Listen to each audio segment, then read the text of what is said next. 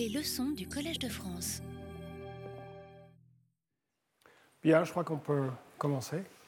Euh, merci d'être ici. Donc, euh, le programme aujourd'hui, c'est le suivant. Je vais faire une introduction assez, assez simple et brève de la théorie algorithmique des jeux, un peu pour déblayer le terrain et pour laisser la place ensuite à mon ami Tim Roughgarden, professeur d'informatique à Stanford, qui vous parlera de choses un peu plus techniques, mais euh, dans un langage compréhensible. Euh, alors, euh, alors c'est quoi ça? Oui, alors, comme d'habitude, je mets des références qui seront disponibles sur le site web auquel vous en aurez besoin. Et donc le texte est en anglais, mais je parlerai en français. Le dilemme du prisonnier, c'est un petit peu le, paradigme de, toute la théorie des jeux. Et l'histoire est simple. Bob et Alice, amis de longue date, ont dévalisé une banque. Ça arrive. Ils se sont fait attraper par la police et ils sont interrogés dans des pièces séparées. Alors ils se sont dit avant qu'il faut surtout s'entendre sur une stratégie, on, ne va, on va ne rien dire. On va rien dire, on va nous interroger, euh, on va rien dire du tout. On va coopérer. D'accord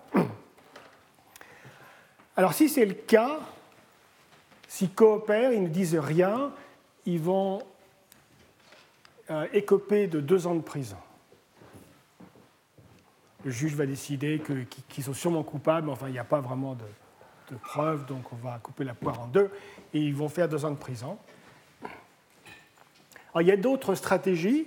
Par exemple, euh, Alice peut décider de, de tricher, de trahir, et auquel cas elle sera libérée, mais son pauvre ami Bob, lui, écopera de 9 ans. Et c'est symétrique au cas où c'est Bob qui fait la même chose. Et si tous les deux trahissent, enfin parlent, ils ont 5 ans. Donc il, est clair que d'un point de vue sociétal, de, de, la société, du bien commun, que c'est ça la solution préférée, parce que ça minimise le nombre d'années passées en prison. Mais le problème, c'est le suivant. Et ce problème que je vais souligner, c'est vraiment la base de toute la théorie des jeux. D'accord? C'est vraiment ce qui rend euh, la problématique euh, intéressante et difficile. C'est que cette solution optimale, les participants n'ont aucune raison de l'obtenir. Pourquoi? On peut imaginer ce qu'est la meilleure réponse à une situation donnée. Donc, vous vous souvenez, Bob et Alice se sont entendus et ils se sont dit on va coopérer, d'accord? On va rien dire. Ils savent qu'ils vont avoir deux ans de prison chacun. Mais quand ils sont dans leur salle, isolés, ils ne peuvent pas communiquer. Chacun se dit, chacun se dit, mais attends, bon, Alice, elle est bien gentille, mais enfin quand même, deux ans de prison, c'est beaucoup.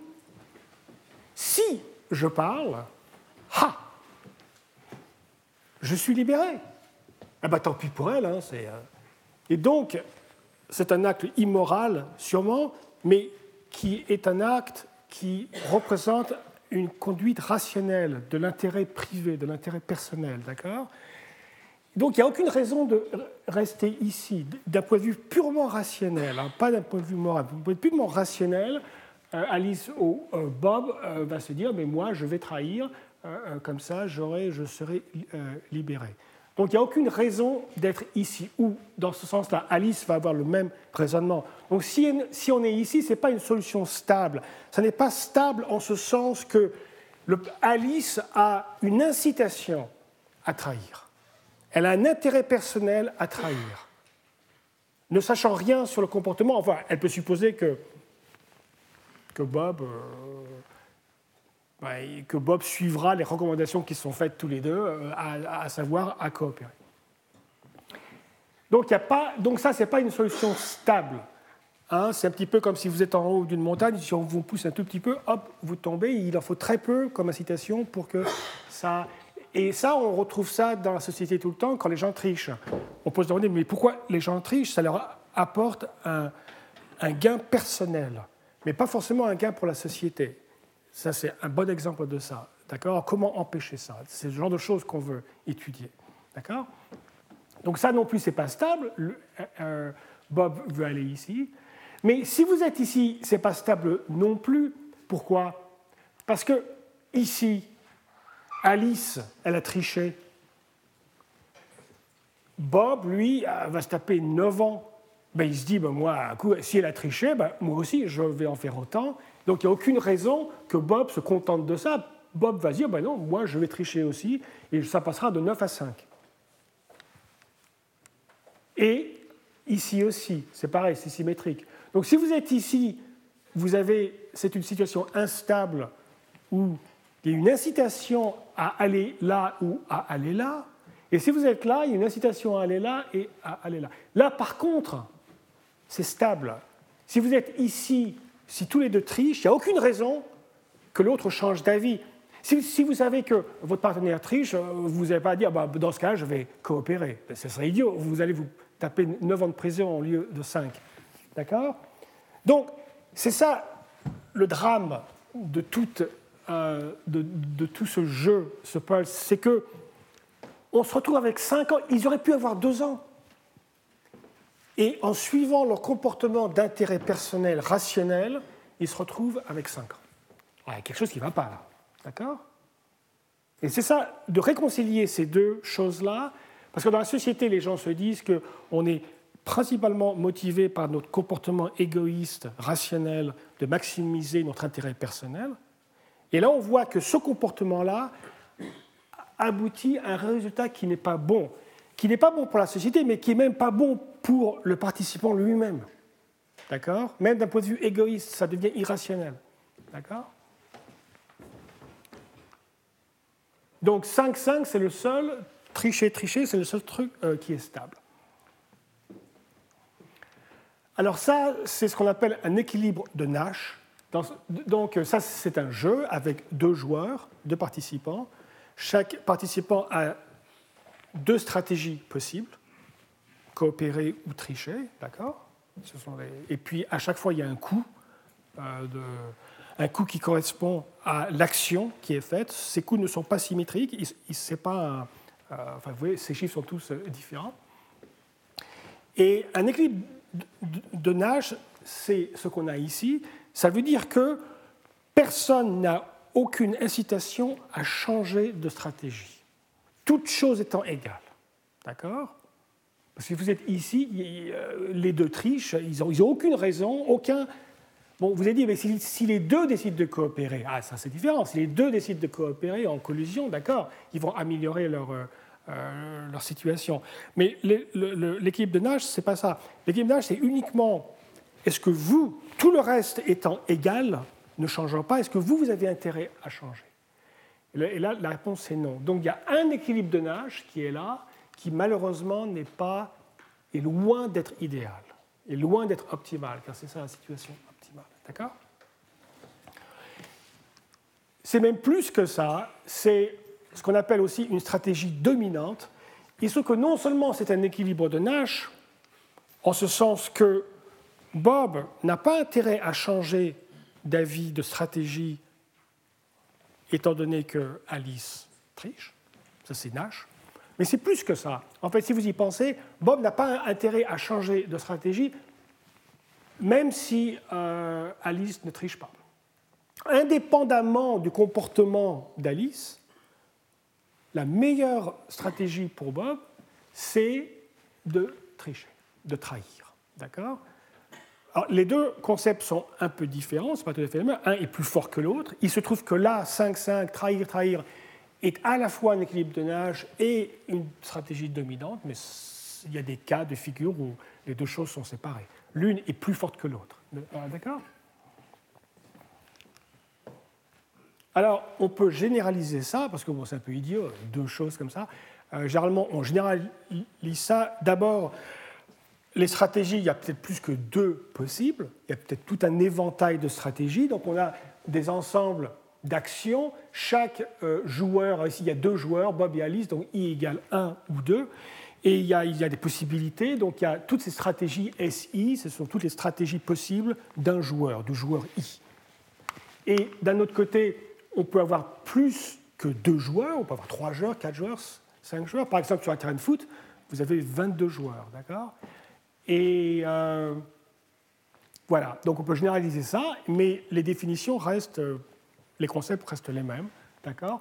Donc il y a une notion de coût. Alors le coût, il est défini de façon unique si vous avez une stratégie euh, choisie de chaque joueur. Le joueur 1 choisit action S1, blablabla, le joueur N choisit action SN, à ça est lié un coût du joueur I. C'est le coût que paye le joueur I s'il suit cette stratégie-là. D'accord? Et bien sûr, il veut minimiser ça.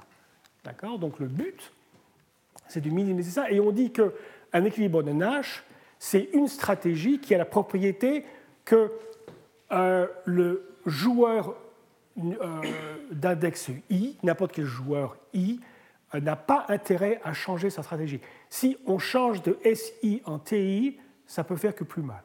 D'accord? On essaie de minimiser ça. Donc, toutes les choses étant égales, les, SI étant, les SJ étant les mêmes, le joueur numéro I n'a pas intérêt à changer, car s'il change de SI en TI, le coût devient plus grand. Donc, on n'a pas intérêt à faire ça. C'est une définition. Et une stratégie est dominante si ça reste vrai, on a, euh, quelle que soit la stratégie des autres, moi, je vais jouer l'action, je suis le joueur I, je vais jouer l'action SI, ça va être ma stratégie SI, et c'est la meilleure stratégie pour moi, quoi qu'il advienne, quelle que soit la stratégie des autres, les T1, euh, tout ça. D'accord? Donc c'est les deux définitions.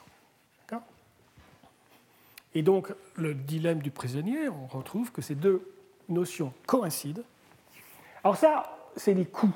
On veut minimiser. C'est combien d'années de prison on va faire, donc on veut minimiser ça, mais bien sûr, il y a des situations où on veut maximiser. Par exemple, le nombre de buts, euh, ou je sais pas, euh, bon, bah, il suffit, on peut changer, on peut mettre un signe moins si vous voulez. Les mêmes définitions marchent si vous avez ce qu'on appelle un payoff, c'est-à-dire c'est quelque chose qui est bien, vous voulez le maximiser, c'est l'argent que vous recevez, c'est les buts que vous avez, c'est n'importe quoi. Et donc, mais c'est le même principe, sauf qu'on change les signes ici, d'accord? Au lieu que ce soit comme ça, ça devient comme ça. Mais sinon, tout est identique, d'accord? Donc voilà, ce c'est les choses de base. Alors, ça, l'origine euh, le nom dilemme du prisonnier était donné par Tucker, qui était l'advisor, le, le, directeur de thèse de John Nash, Nash de Nash Equilibrium, l'équilibre de Nash. Et à l'époque, bien sûr, euh, en théorie des jeux, il y avait euh, euh, le rideau de fer, et donc il y avait une grande incitation à travailler là-dessus pour notamment le contrôle des armes atomiques, de savoir bon, c'était les États-Unis et l'Union soviétique. Vous voulez essayer de comprendre, est-ce que mathématiquement, est-ce que les mathématiques aident à savoir s'il faut s'armer ou pas? Et là, on a, c'est facile de voir l'équivalent, que l'idéal, bien sûr, ça serait que ni l'Union soviétique ni les États-Unis ne dépensent de l'argent euh, stupidement à, se faire des bombes atomiques. Ça ne sert à rien. Et donc ça, c'est l'objectif idéal.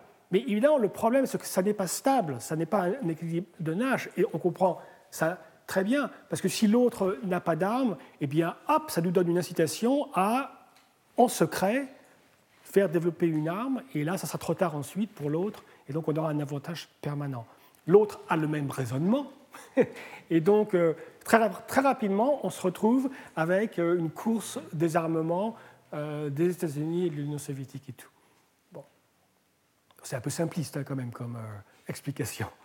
Et, et euh, je ne suis pas le seul à le dire que c'est simpliste. Mais aussi simpliste que ça puisse l'être, cette motivation historique est, importante à comprendre. Euh, euh, la théorie des jeux était faite par Von Neumann et Morgenstern, qui était surtout Von Neumann, qui était très très influent pour le développement de la bombe atomique. D'accord? Donc, alors, les gens se sont dit, oui, mais dans la vie, ça ne se passe pas comme ça.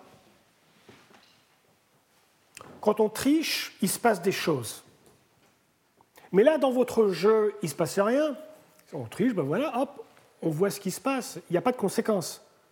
la, seule, la seule conséquence, c'est le coût qu'on paye. Mais il n'y a pas de conséquence. Il n'y a pas de notion de temps dans cette définition. C'est un truc. Snapshot, on joue, euh, c'est fini. Et il y a des gens qui ont dit, mais non, en réalité, ces jeux-là, ça se passe plusieurs fois, on le répète plusieurs fois.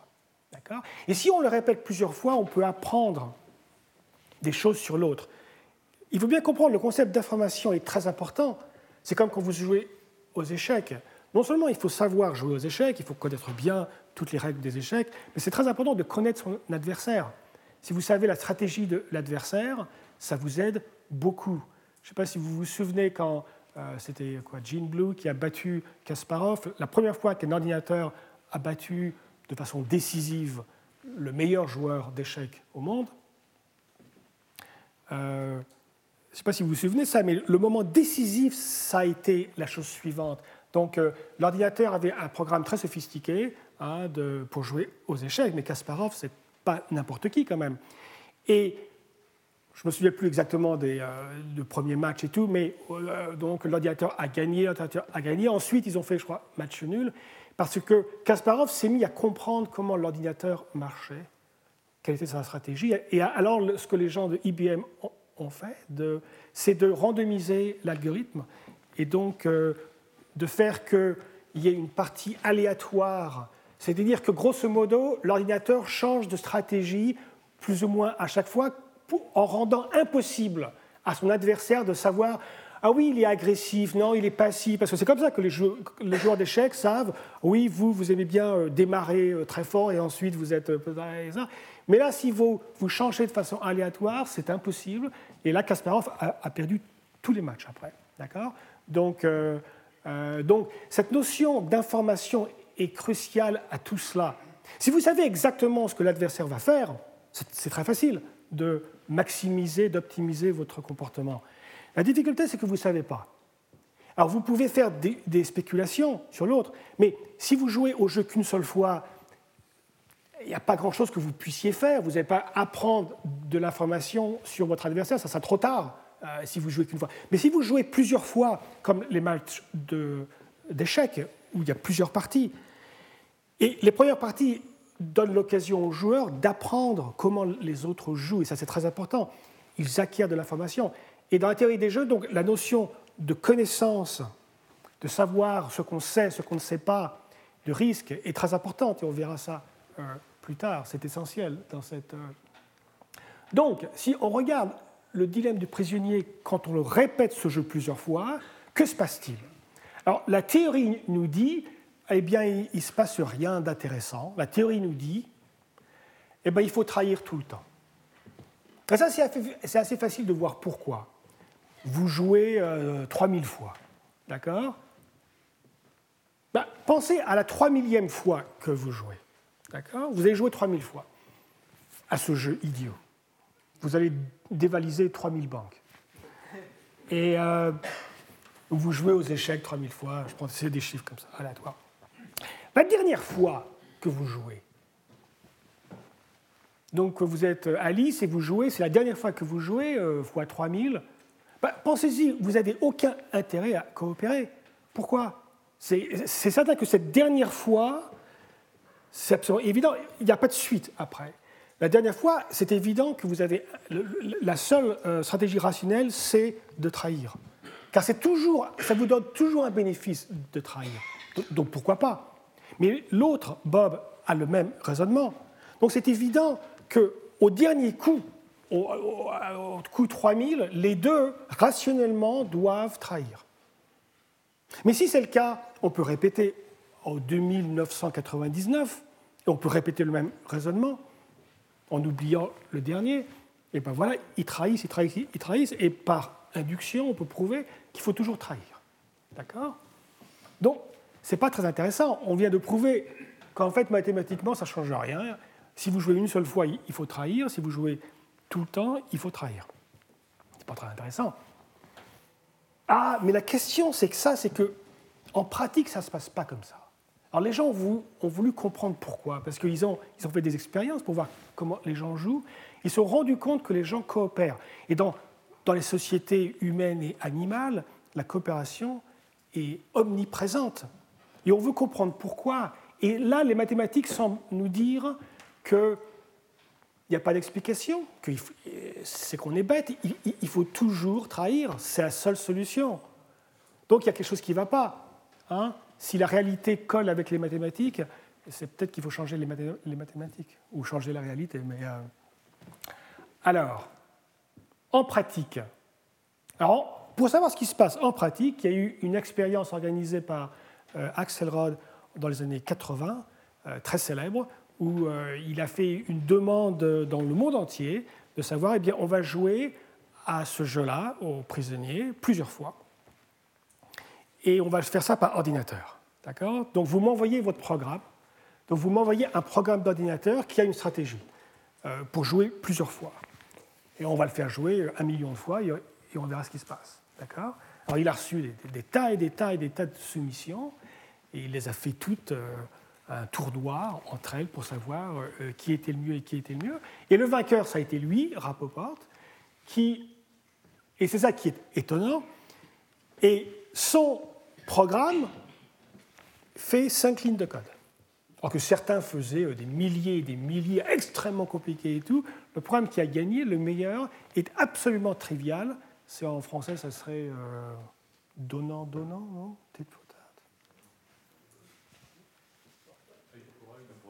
Œil pour œil, dent pour dent.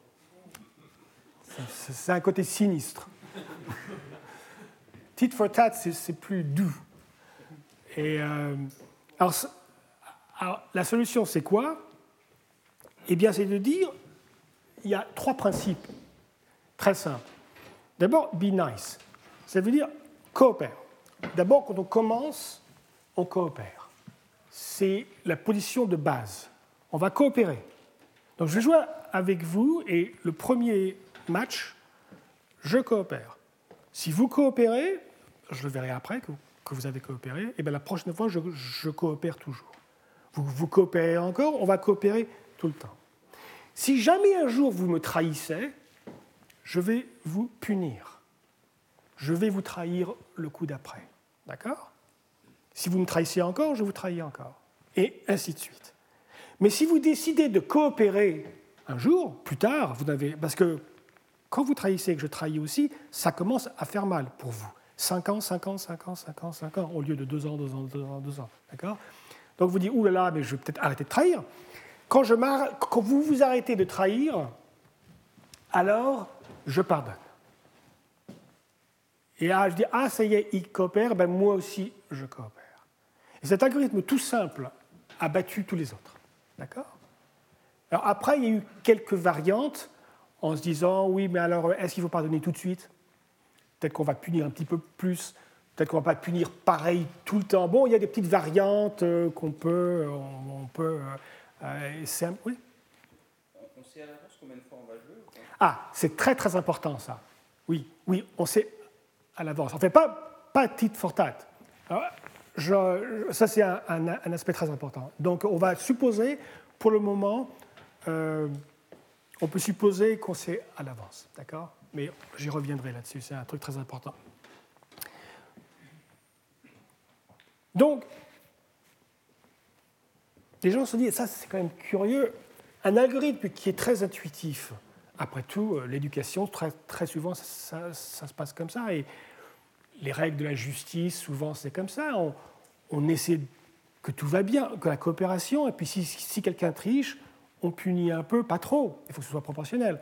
Et puis ensuite, euh, réhabilitation, on remet dans le circuit. Donc, ce n'est pas un truc extrêmement original, qu'il n'a pas trouvé un truc, ah, personne n'y aurait jamais pensé.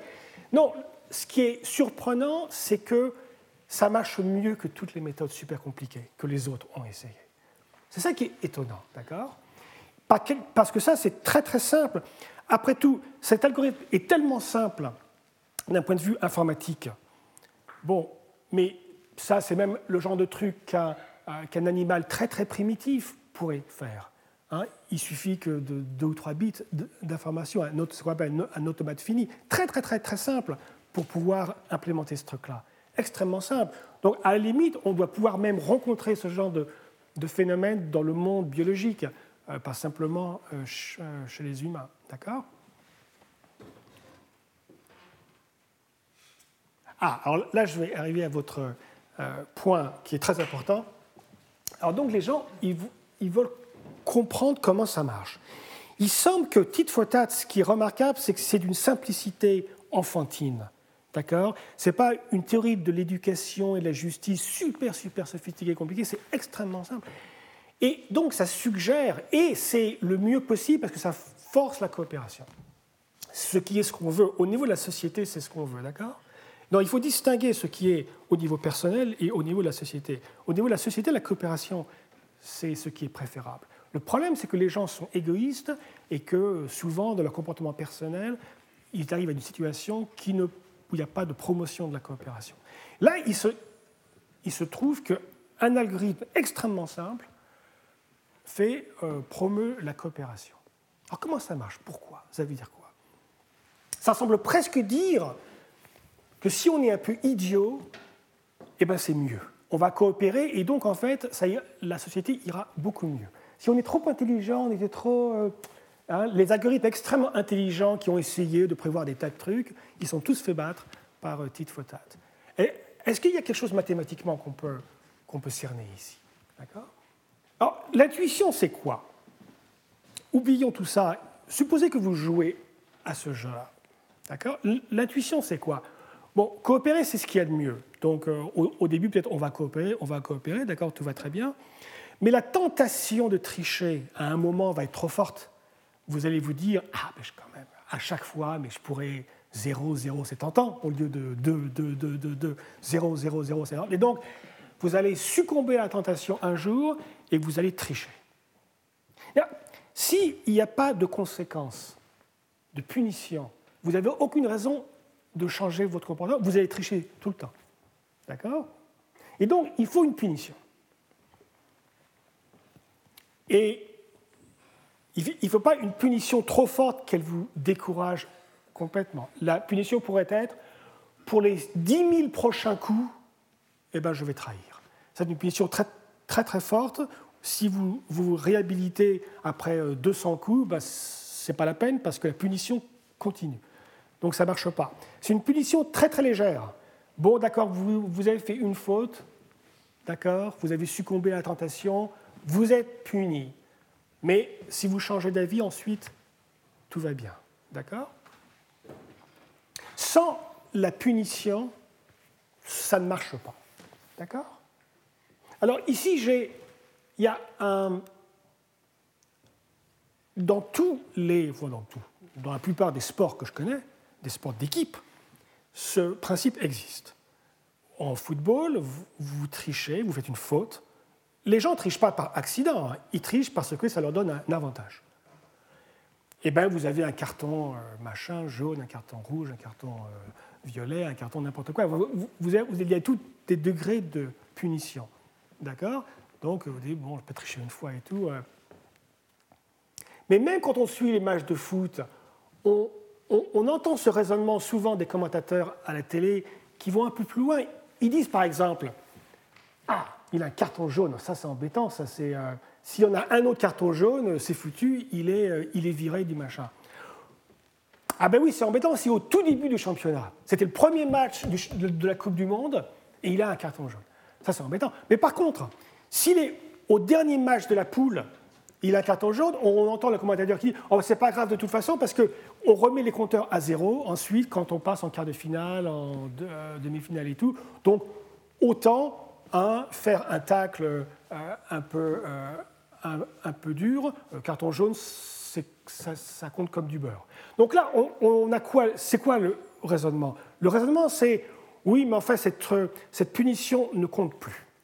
Et donc, on peut tricher. Donc, c'est très important. Ça veut dire que ce système de punition ne marche que si véritablement il sanctionne. Alors, en hockey, ils ont une méthode différente. La méthode, c'est qu'ils vous mettent un penalty box. Ils vous mettent dans un. Si vous faites une faute en hockey, euh, vous tapez sur la tête euh, ce, qui se passe tout le temps, vous tapez sur la tête de, votre rival et tout avec le. Parce qu'en hockey, en plus, on a un bâton pour taper sur les autres. C'est pas uniquement. Euh, et donc, vous tapez là-dessus. On vous fait sortir pendant un certain nombre de minutes. Ça dépend de la gravité. D'accord hein? Bon, 5 minutes, hop, vous sortez. Vous ne pouvez pas jouer. Donc l'équipe, elle a perdu un, hein, donc euh, ils ne sont pas contents. D'accord? Donc c'est une incitation à ne pas tricher. Oui, sauf si le match, il arrive à la fin et il n'y a plus qu'une minute, bah, vous ne pouvez pas être puni pendant cinq minutes. Et donc, quand vous arrivez à la fin, vous vous dites Ah bah tiens, ah bah tiens, autant tricher. De toute façon, ils ne pourront jamais me punir. Ils vont me sortir, mais il ne reste plus que 30 secondes, donc ça ne sert à rien. Et donc, là, on voit bien la punition ne marche plus. Et donc, on verra que les joueurs rationnels vont se mettre à, taper sur la tête des autres à la fin du match. C'est le comportement immoral, mais rationnel. D'accord? Et donc, il faut essayer d'empêcher cela. là, j'en viens à votre point. Si vous savez exactement le nombre de fois que vous jouez, c'est comme savoir la durée d'un match de hockey. Et ça vous permet, si vous êtes intelligent, de vous dire Ah, c'est un match de 3000, euh, de, de 3000 coups, j'en suis à la 3000e, il n'y a plus de punition possible, je vais tricher. Par contre, si vous ne savez pas vous ne savez pas si vous êtes au milieu du match, si vous êtes à la fin, au début, vous vous dites, oulala, là là, je ne vais pas prendre des risques. D'accord? Donc là, c'est le sens, je pense que je vais toucher du doigt à la chose suivante, que la connaissance vous permet de tricher mieux. La connaissance vous permet d'échapper à la punition, si vous connaissez le nombre. Alors, tit for tat, l'algorithme de tit for tat, là on va être un, peu informaticien quand même pendant quelques minutes, c'est un algorithme, c'est un automate fini, très très simple, qui ne sait pas compter. On ne peut pas compter plus que deux ou trois sur un automate fini qui fait tit for tat. D'accord? Par exemple, si on fait 3000, on ne peut pas compter. Et donc, vous ne pouvez pas avoir la stratégie qui vous dit bah, je sais que je vais jouer 3000 coups. Quand j'arrive à 2999, crac, je vais tricher. Non, car vous ne saurez jamais ça. Parce que pour savoir 2999, il faut un compteur. Il faut compter. Mais si vous n'avez qu'un automate fini, vous ne pouvez pas compter. Et donc, d'être idiot, et d'être idiot, c'est-à-dire d'avoir un automate fini, limité, vous empêche de tricher, et donc la société se retrouve bien meilleure. Vous comprenez? Parce que la punition va donc s'exercer. Si vous n'avez pas compté euh, vous n'avez pas triché parce que vous, ne savez pas si la punition va être sévère ou pas. Alors que si vous savez compter, vous savez attendre jusqu'à la fin du match, et là vous trichez et vous savez que la punition ne sera pas sévère. D'accord? Et donc, ah, oh, donc, on arrive à des résultats des théorèmes, d'accord, hein, qui ont été prouvés par. il y a toute une liste euh, que je. En Neyman et d'autres, euh, notamment Christos Pape Dimitriou, qui était ici la semaine dernière, et euh, euh Yanakakis, euh, qui prouve ce genre de choses, qui dit que si vous avez un automate fini, alors il est possible, il est possible d'avoir deux automates finis où la coopération est le seul, la seule stratégie rationnelle. D'accord? Mais par contre, si vous avez deux machines de Turing de puissance illimitée, vous ne pouvez pas les empêcher de tricher. Tricher est la seule stratégie rationnelle. D'accord? Si par contre vous avez euh, un modèle de calcul très très limité, alors il faut coopérer et tout va beaucoup mieux. Moi, je trouve ce résultat très intéressant. Enfin, il y a beaucoup de, résultats dans cette voie-là. C'est vraiment très intéressant quand, généralement, plus vous êtes puissant en calcul, mieux tout va bien. Ici, c'est le contraire. Ici, on dit que, en fait, être limité cognitivement a pour la société de grands avantages. D'accord? On peut aussi prouver des résultats du genre que si l'un est limité cognitivement et l'autre ne l'est pas, eh ben, ça n'est pas grave, euh, c'est bien pour la société, il faut coopérer aussi. Donc il y a aussi des résultats du genre où je peux être extrêmement puissant dans mes calculs. Si vous, vous avez un petit automate de rien du tout, je ne peux rien faire. Ce n'est pas la peine que je triche. D'accord? Et euh, on peut discuter de la pertinence directe du modèle de ces théorèmes avec la réalité de tous les jours. Ça, c'est une question euh, euh, très, très difficile, profonde et tout. Mais certainement, d'un point de vue informatique, je trouve qu'il y a quelque chose de très intéressant que pour optimiser une fonction, ce que je dis, ça, la, conclusion, c'est que la meilleure méthode d'optimiser quelque chose, c'est d'être limité computationnellement. Ça, semble être un paradoxe. Ça semble être un paradoxe. D'accord? Mais la raison, c'est parce que on a une, une relation potentiellement d'adversaires. D'accord? On n'est pas forcément tous du même côté. D'accord? C'est donc, euh, si on est tous des joueurs de foot de la même équipe, ça c'est différent. Mais on a des intérêts qui sont différents. D'accord? Et donc on essaie en fait de sous-optimiser l'utilité, le payoff de l'autre. Alors il y a d'autres jeux où il y a plusieurs équilibres de nage, dont le, dilemme du prisonnier, il y a un seul équilibre de nage, trahir, trahir, trahir, trahir, trahir. Mais par exemple des jeux de coordination, qui sans doute en ce moment doivent se passer dans toutes les familles de France, de savoir si on va aller voir ce film-là ou ce film-là. Alors souvent, il y a un petit peu une corrélation avec euh, les chromosomes X et Y euh, de ces goûts-là. Et donc, si un couple veut aller voir un film ensemble, mais il veut aller voir James Bond ou il veut aller voir Thérèse Descaux. Et euh, qu'est-ce qu'on fait? D'accord? Alors, euh, vous voyez, il, y a une stratégie là où, euh, si vous êtes trop buté, eh bien, ce qui risque de se passer, c'est que vous allez voir deux films différents, mais vous ne voulez pas. Vous voulez être avec votre époux, épouse, voilà. Et donc, c'est des, des jeux de coordination où on essaie en fait ici de coordonner nos actions pour qu'elles soient identiques. Et là, il y a, de toute évidence, il y a deux, il n'y a que deux équilibres de Nash, c'est celui d'aller voir euh, Skyfall ou d'aller voir Terrestre ensemble. D'accord? Les autres ne le sont pas.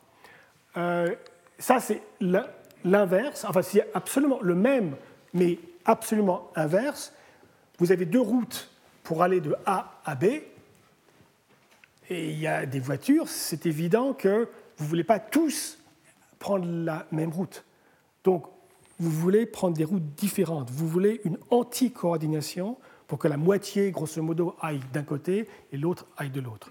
Et donc, c'est le même truc, mais renversé. Là aussi, il y a deux équilibres euh, de nage, euh, de voitures, c'est deux possibilités euh, qu'on a. Vous passez par cette route et moi par celle-là, ou l'inverse.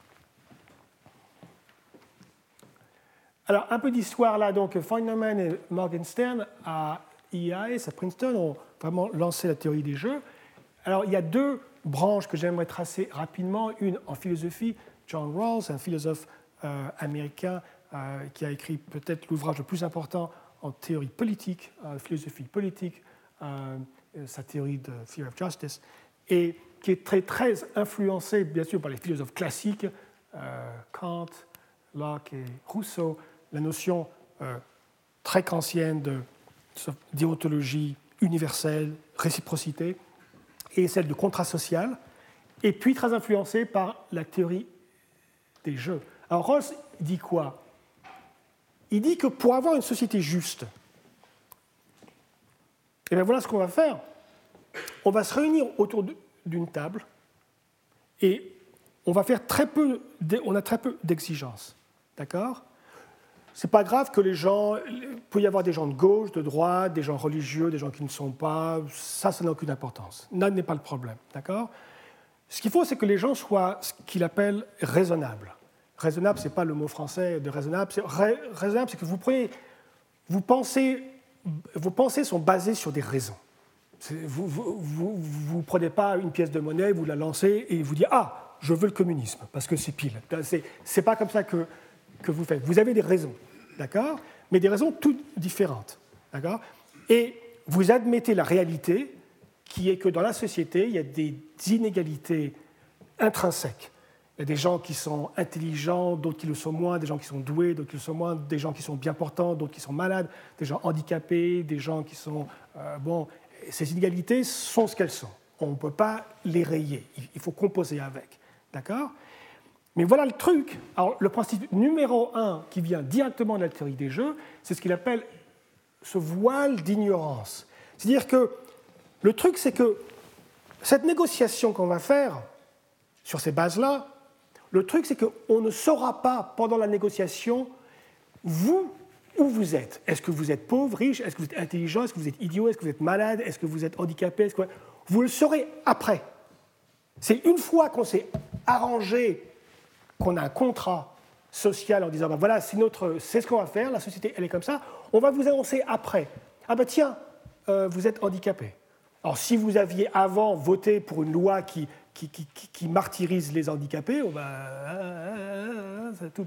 Et, euh, et donc ça, c'est tout à fait le principe de la théorie des jeux.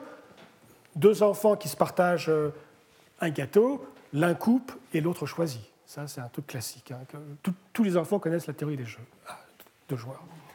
Et alors, ça, c'est assez universellement, il n'y a pas trop de controverses là-dessus. Où il y a beaucoup de controverses, par contre, c'est son deuxième principe, le principe de différence. Et ce, que Rawls dit, c'est la chose suivante. Il dit que les inégalités, c'est peut-être pas parfait, mais c'est inévitable. Et si jamais vous avez une proposition de changement de la société, par exemple, il y a une révolution technologique, et la société, les relations économiques vont changer, d'accord? Eh bien, un changement est acceptable si et seulement si il améliore le lot, le destin des gens les moins privilégiés. D'accord? C'est un système qu'on appelle de max-min. Max-min, c'est de maximiser le minimum. On va regarder les gens les moins favorisés, les plus défavorisés dans la société, les handicapés, les, tout ça, hein, et le changement ne sera acceptable que si eux, ils montent.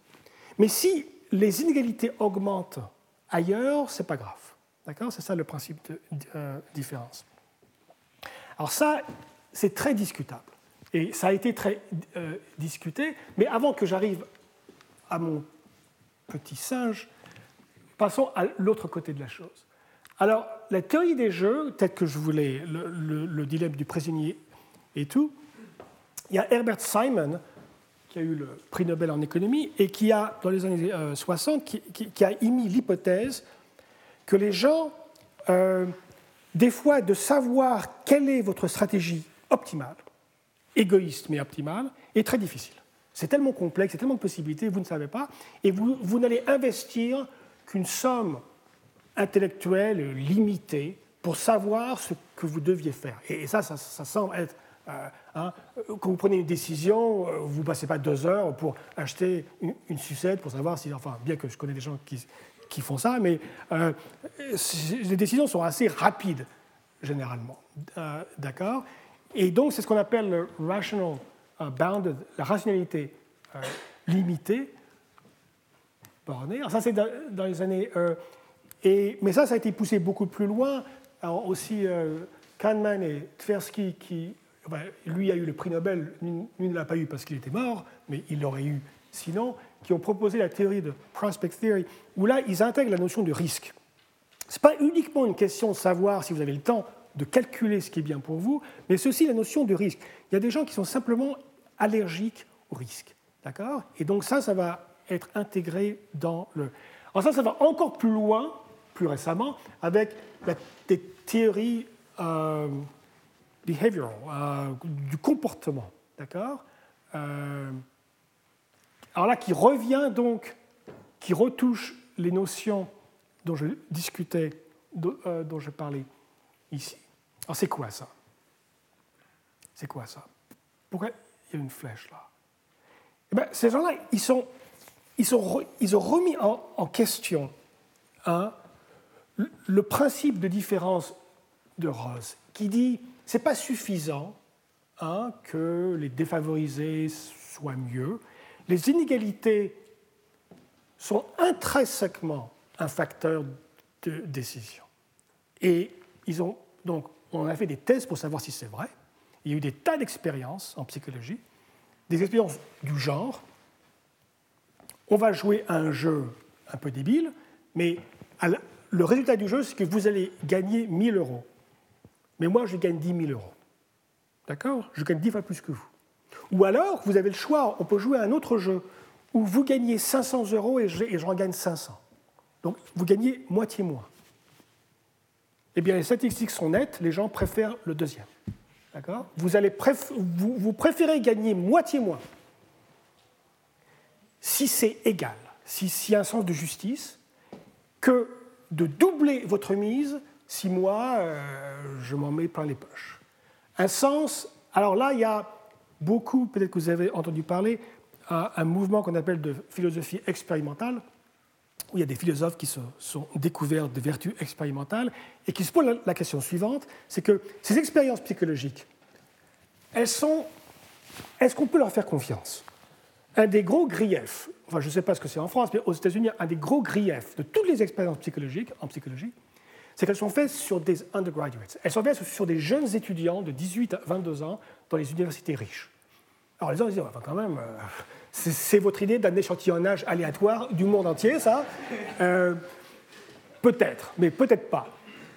Et donc, ce qu'ils vont, faire, ils vont aller en, Indonésie, ils vont aller en Sibérie, ils vont aller euh, à Paris, ils vont aller n'importe où pour aller tester ces hypothèses dans le monde entier, pour savoir si elles sont universelles ou alors elles sont culturelles, notamment celle de la justice. Est-ce que cette notion d'égalité est culturelle ou pas? Et la réponse est non. Et la réponse, elle est absolument euh, admirable. Et elle, elle, nous vient de lui, euh, Franz de Waal, qui a fait l'expérience sur des singes, des singes capucins. lui, capucin parce qu'il a un petit truc sur la tête. Euh, et on leur donne des raisins et des concombres. Ils préfèrent les raisins aux concombres. Il, faut savoir, comme tout le monde d'ailleurs, préfère les raisins aux concombres. Et on leur donne des raisins, on leur donne des concombres. les concombres, il n'aime pas trop, il, en mange un peu. Les raisins, il s'en met plein la bouche. Et on met un autre, on lui met un copain, à lui, le singe, et on fait le même truc. Et on fait la même expérience. On donne à l'autre bien plus de raisins qu'à lui. Il va prendre le raisin et il la lance. Il le lance à la tête du, euh, du type de lui qui fait l'esprit, et, ça s'est visé, les, singes. Il lui lance la tête en lui disant Mais tu me prends pour quoi hein?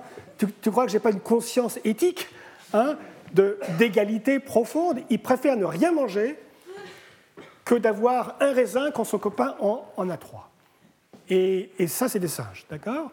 Donc, euh, je pense que c'est assez euh, concluant que ces notions-là donc de justice intrinsèque jouent un rôle dans la décision dans notre décision journalière quotidienne. Et ça, effectivement, ce sont des considérations que la théorie classique des jeux ne tient absolument pas en. Je n'aime pas le mot rationnel du tout, parce que le mot rationnel, ça, ça fait sembler que ça, ça n'est pas rationnel. Ce comportement n'est pas rationnel, ce qui est complètement idiot.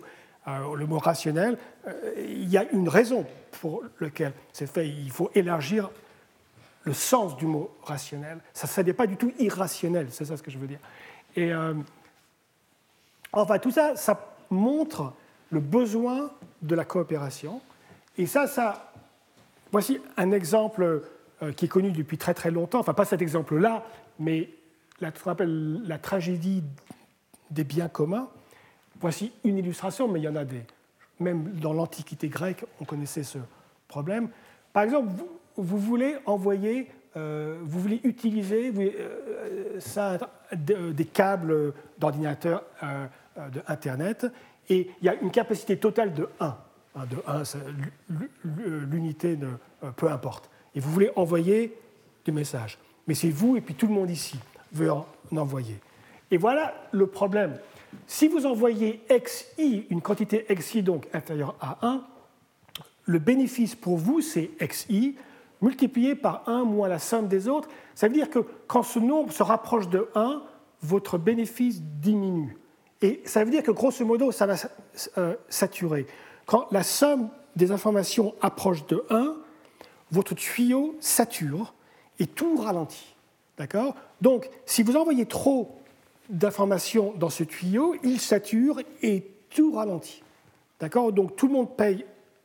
Et voilà le problème. Si vous regardez l'équilibre de Nash là-dedans, un petit calcul euh, d'analyse euh, tout simple vous dit que si vous connaissez la stratégie de tous les autres, donc on joue tous ensemble. Moi, si je connais, si je connais votre XI de savoir ce que vous allez faire, eh bien alors, la solution optimale pour moi, c'est ça. C'est cette formule-là qui me dit que ce qu'il faut que j'envoie pour maximiser mon gain. Et c'est à peu près 1 sur n carré, mon bénéfice. Mais ça, c'est horrible, parce qu'en fait, il y a une solution bien meilleure qui est ah bah attention, assurons-nous de ne pas saturer plus qu'à moitié on ne va pas envoyer plus de 1,5. Donc ce terme-là n'aura pratiquement aucun effet à un, facteur, à un facteur 2. Et donc, si vous faites ça, chacun peut envoyer 1 sur n, ou 1 sur 2n, et c'est le bénéfice qu'ils ont. Donc vous passez de 1n carré à 1 sur n, 1 sur n étant beaucoup plus grand comme bénéfice, si vous n'essayez pas de maximiser votre gain. D'accord? Parce que si tout le monde essaie de maximiser son gain, ah, ça bloque. D'accord? Et ça, on voit ça dans les, parcs, les, politiques d'écologie, de, tout ça, de pollution. Ces problèmes-là sont, très très communs, sont très très courants. Alors ça aussi, euh, ce qu'on essaie ici, ce que les biologistes essaient de comprendre, c'est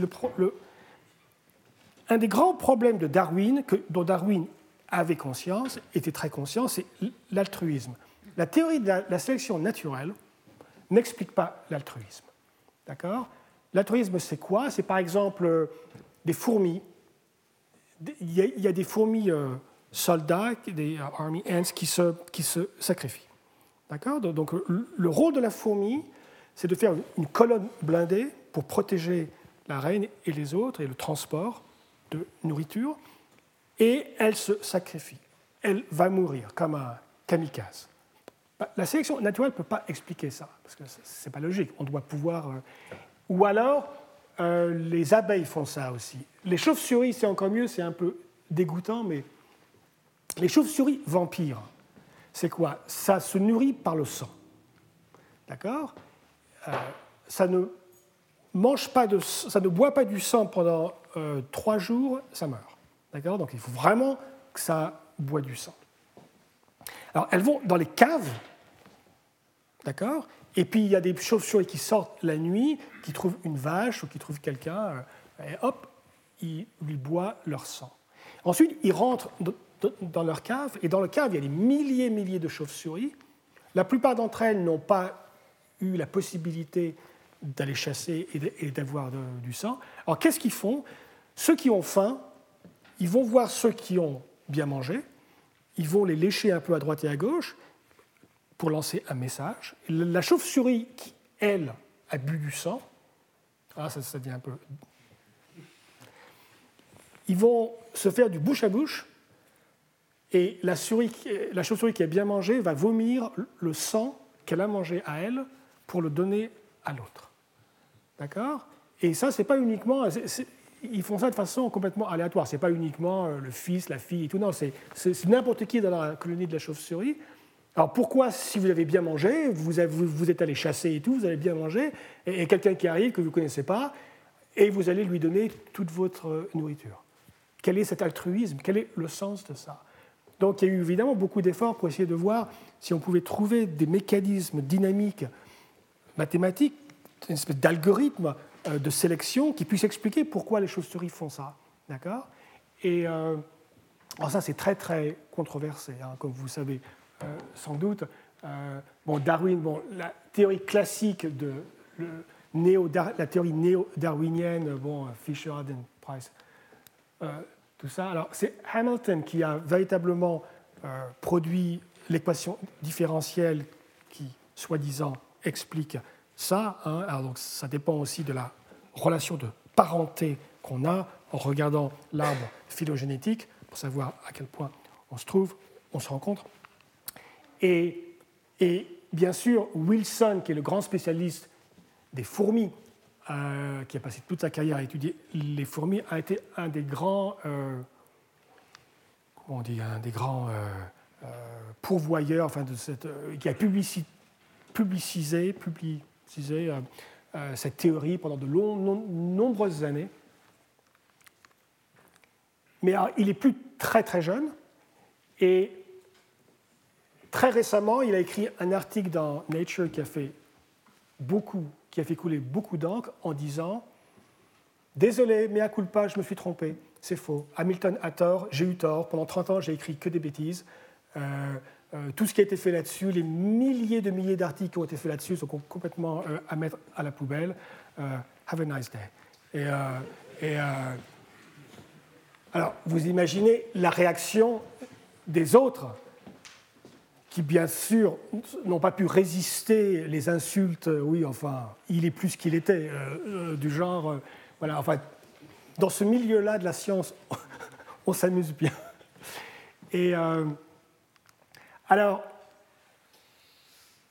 la randomisation est indispensable. Alors ça, c'est l'exemple classique, matching pennies. Hein. on va prendre une pièce de monnaie et on veut qu'elles aient la même euh, pile-pile, face-face. D'accord? Et que donc je gagne, moi, si elles sont pareilles, et vous, vous perdez si elles sont pareilles, et donc vous, vous voulez que les pièces de monnaie soient différentes, moi, je veux qu'elles soient les mêmes.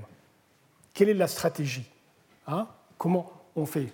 Comment vous faites? Comment je fais? Ça, c'est ce qu'on appelle des jeux à somme zéro, en ce sens où ce que je gagne, vous le perdez. Ce que je perds, vous gagnez. Ça, c'est un peu comme euh, le sport. Hein et un, qui perd et un qui gagne.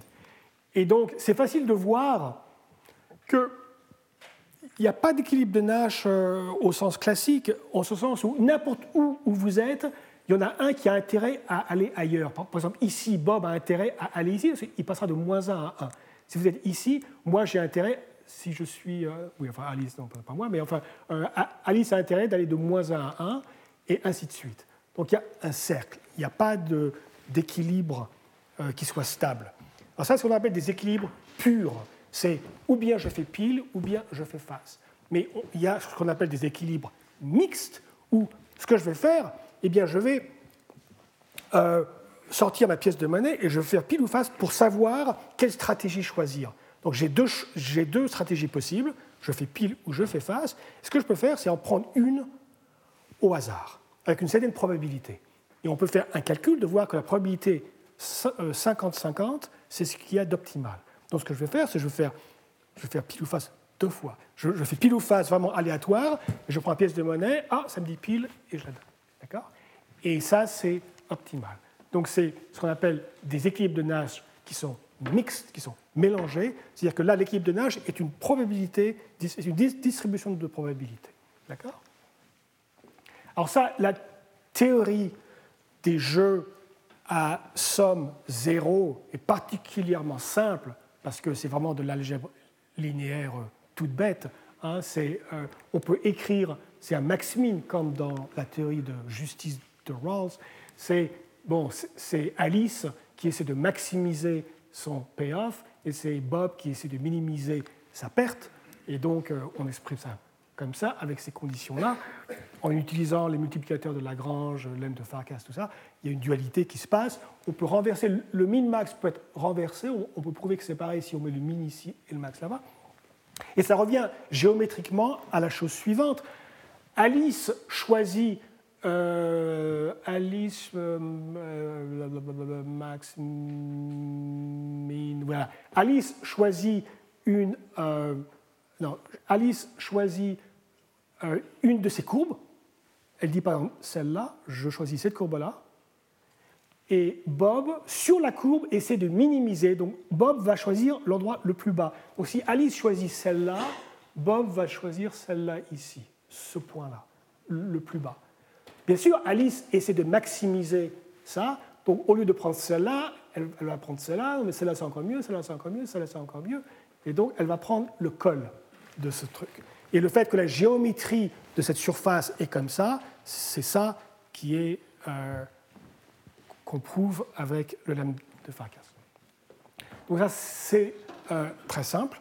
Hein, et donc euh, on peut définir donc l'équivalent des équilibres de Nash mélangés pour des jeux arbitraires. C'est relativement simple comme et le grand résultat de John Nash en 51, c'était de prouver que n'importe quel jeu, euh, grosso modo avec des paramètres finis et tout, a un équilibre de Nash, enfin il ne l'a pas appelé Nash, mais euh, depuis on l'a appelé, euh, qui est mélangé. Donc il en existe toujours au moins un, d'accord? Et peut-être plusieurs, peut-être beaucoup.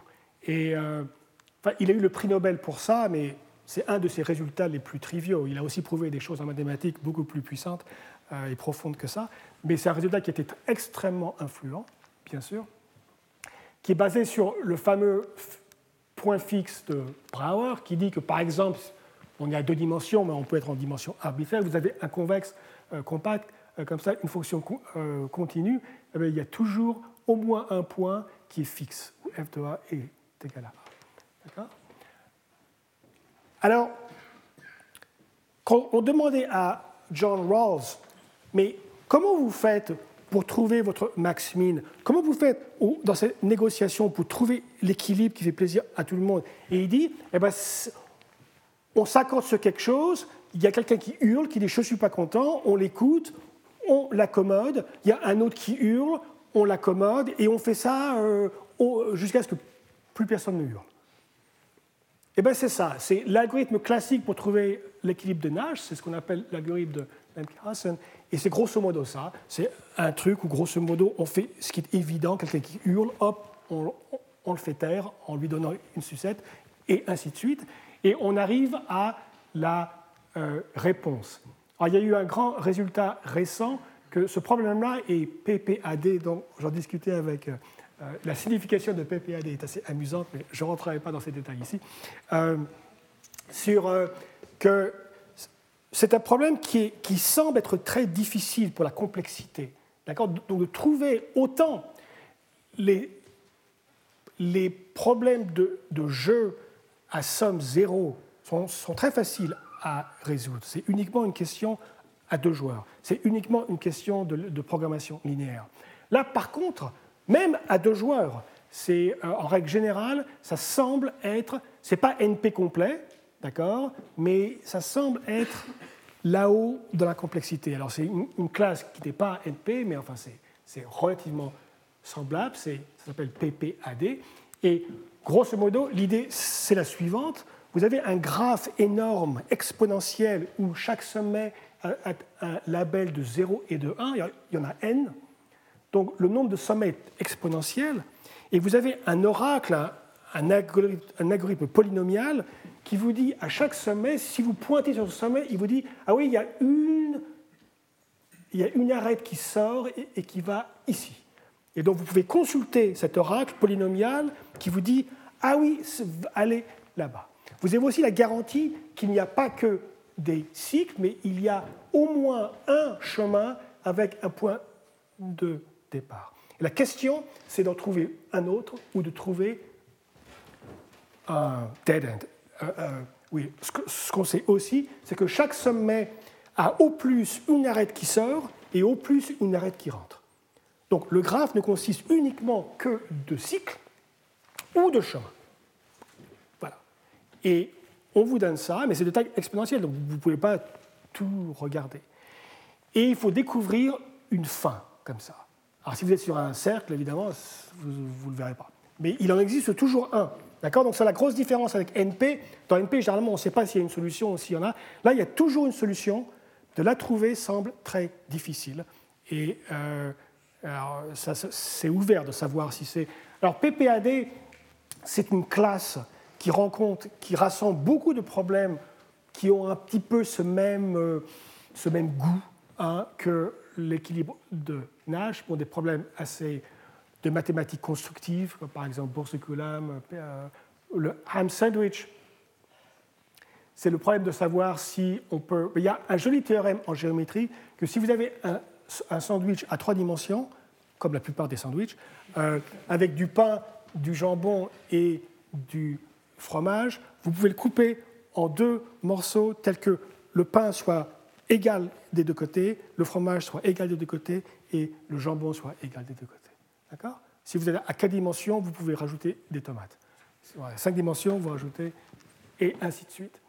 Bon, là, je vais euh, sans doute euh, conclure en finissant sur les enchères, euh, rapidement, parlant des enchères. alors ça aussi, c'est fait partie de la théorie des jeux. On veut faire des enchères, un problème qui se pose de façon très très fréquente. On met aux enchères les, les fréquences de radio, les choses comme ça. Il y a des intérêts énormes là-dedans. Disons qu'on veut vendre un truc. Il y a un truc qu'on essaie de vendre, il y a euh, des participants, il y en a K, et que chaque participant a une valeur privée.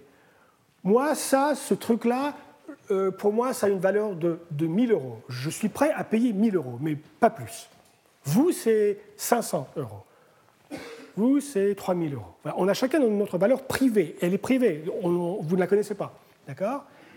Et bah, le coup classique, c'est celui qui a la valeur la plus élevée gagne l'enchère. Vous, écrivez votre, votre offre qui n'est pas supérieure à votre valeur privée, et on ouvre tout ça, et celui... Alors, l'enchère classique, enfin, l'enchère pas classique, mais l'enchère, disons, débile, c'est de dire, ah, celui qui a la valeur, l'offre la plus grande gagne, et on lui fait payer le numéro qu'il a écrit sur le bout de papier. D'accord? Ça, ce n'est pas une bonne solution, et ça se voit facilement. Si, par exemple, il y a deux joueurs et vous, vous offrez 5, euh, dollars, moi, ma valeur, c'est 100 dollars. Mais si vous me faites payer ce que j'écris sur le bout de papier, je sais que je devrais gagner, parce que j'ai une valeur plus élevée que la vôtre. Mais je ne vais pas écrire 100, c'est idiot. Je veux écrire 5,01 parce que je vais gagner avec 5,01 et je vais payer 5,01. Bon, je ne connais pas votre valeur. Mais si on le fait plusieurs fois, je peux essayer d'apprendre ce qu'elle est. D'accord? Alors quel est le problème là? Le problème, c'est que ça n'est pas un processus qu'on appelle truthful, véridique. J'ai une incitation à mentir. J'ai une incitation à écrire quelque chose qui est faux, qui n'est pas ma valeur à moi.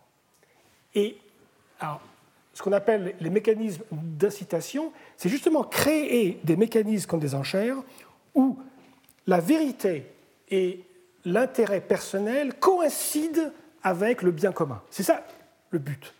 Et là, là ce système d'enchères ne marche pas car ça m'incite à mentir. Et ça, on n'aime pas ça. Alors, est-ce qu'on peut changer ce protocole pour m'inciter à dire la vérité? Et la, la réponse, vous la connaissez sûrement, c'est les enchères de Vicrin, qui dit simplement, eh bien oui, le seul changement, ça va être que celui qui a la valeur la plus élevée gagne, mais il va payer la deuxième valeur la plus élevée. D'accord? Donc, je vais gagner, je vais écrire 100. Je vais écrire, vous, vous écrivez 5, on ouvre, donc je gagne et je paye 5. Et vous voyez que dans ce, dans ce processus-là, je n'ai plus d'incitation à mentir. Parce que de faire baisser de 100 à 90, ça ne me change rien, je vais payer 5. Je, de, de descendre à 30, ça ne change rien. De descendre à 10, ça ne change rien. Par contre, si je descends à 4, ça c'est idiot car je perds l'enchère. Donc je ne veux pas faire ça. Donc j'ai intérêt en fait à simplement annoncer la vérité. Et donc c'est le genre de mécanisme qu'on aime car il incite à dire la vérité et afin de optimiser le bien commun. Voilà, bah, je crois que je vais m'arrêter ici et euh, alors que j'allais mentionner quelque chose le paradoxe de Price qui est dû à Rough Garden et Tardish, mais comme je suis déjà très très tard, euh, eh bien je laisserai à mon ami Tim euh, peut-être l'occasion de nous parler de cela. Donc ce qu'on va faire maintenant, c'est 3-4 euh, minutes de changement, et puis on va écouter Tim. D'accord? Retrouvez tous les contenus du Collège de France sur www.colège-2-france.fr.